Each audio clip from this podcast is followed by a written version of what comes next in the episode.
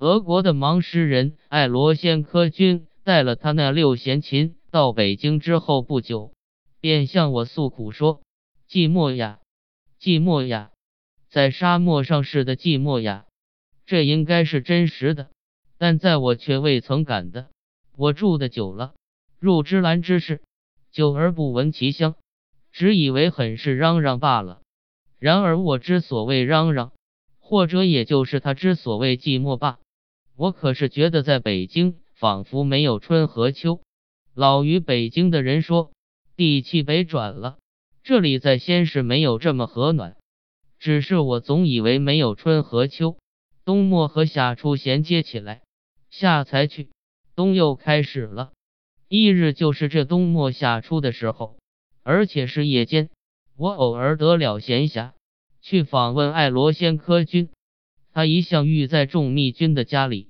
这时一家的人都睡了觉了，天下很安静。他独自靠在自己的卧榻上，很高的梅棱在金黄色的长发之间微蹙了。是在想他旧游之地的缅甸，缅甸的夏夜，这样的夜间，他说，在缅甸是遍地是音乐，房里、草间、树上都有昆虫吟叫，各种声音成为合奏，很神奇。其间时时夹着蛇鸣、嘶嘶，可是也与虫声相和谐。他沉思了，似乎想要追想起那时的情景来。我开不得口，这样奇妙的音乐，我在北京却乎未曾听到过，所以即使如何爱国，也辩护不得。因为他虽然目无所见，耳朵是没有聋的，北京却连蛙鸣也没有。他又叹息说：“阿明是有的。”这叹息却使我勇猛起来了，于是抗议说：“到夏天大雨之后。”你便能听到许多虾麻叫，那是都在沟里面的，因为北京到处都有沟。哦，过了几天，我的话居然证实了，因为爱罗先科君已经买到了十几个蝌豆子，他买来便放在他窗外的院子中央的小池里，那池的长有三尺，宽有二尺，是众蜜所掘，一种荷花的河池，从这河池里。虽然从来没有见过养出半朵荷花来，然而养虾蟆却实在是一个极合适的处所。蝌蚪成群结队的在水里面游泳，爱罗仙科君也常常夺来访他们。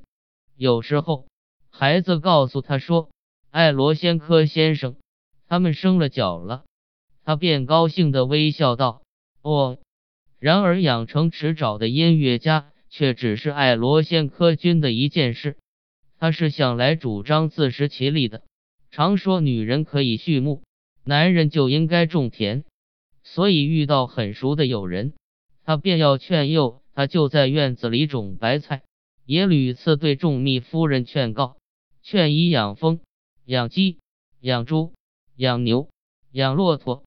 后来种密家果然有了许多小鸡，满院飞跑。啄完了铺地锦的嫩叶，大约也许就是这劝告的结果了。从此卖小鸡的乡下人也时常来，来一回便买几只，因为小鸡是容易积食、发沙，很难得长寿的。而且有一匹还成了爱罗仙科菌在北京所作唯一的小说《小鸡的悲剧》里的主人公。有一天的上午。那乡下人竟意外的带了小鸭来了，羞羞的叫着。但是众蜜夫人说不要。爱罗仙科君也跑出来，他们就放一个在他两手里，而小鸭便在他两手里羞羞的叫。他以为这也很可爱，于是又不能不买了，一共买了四个，每个八十文。小鸭也诚然是可爱，便身松花黄，放在地上。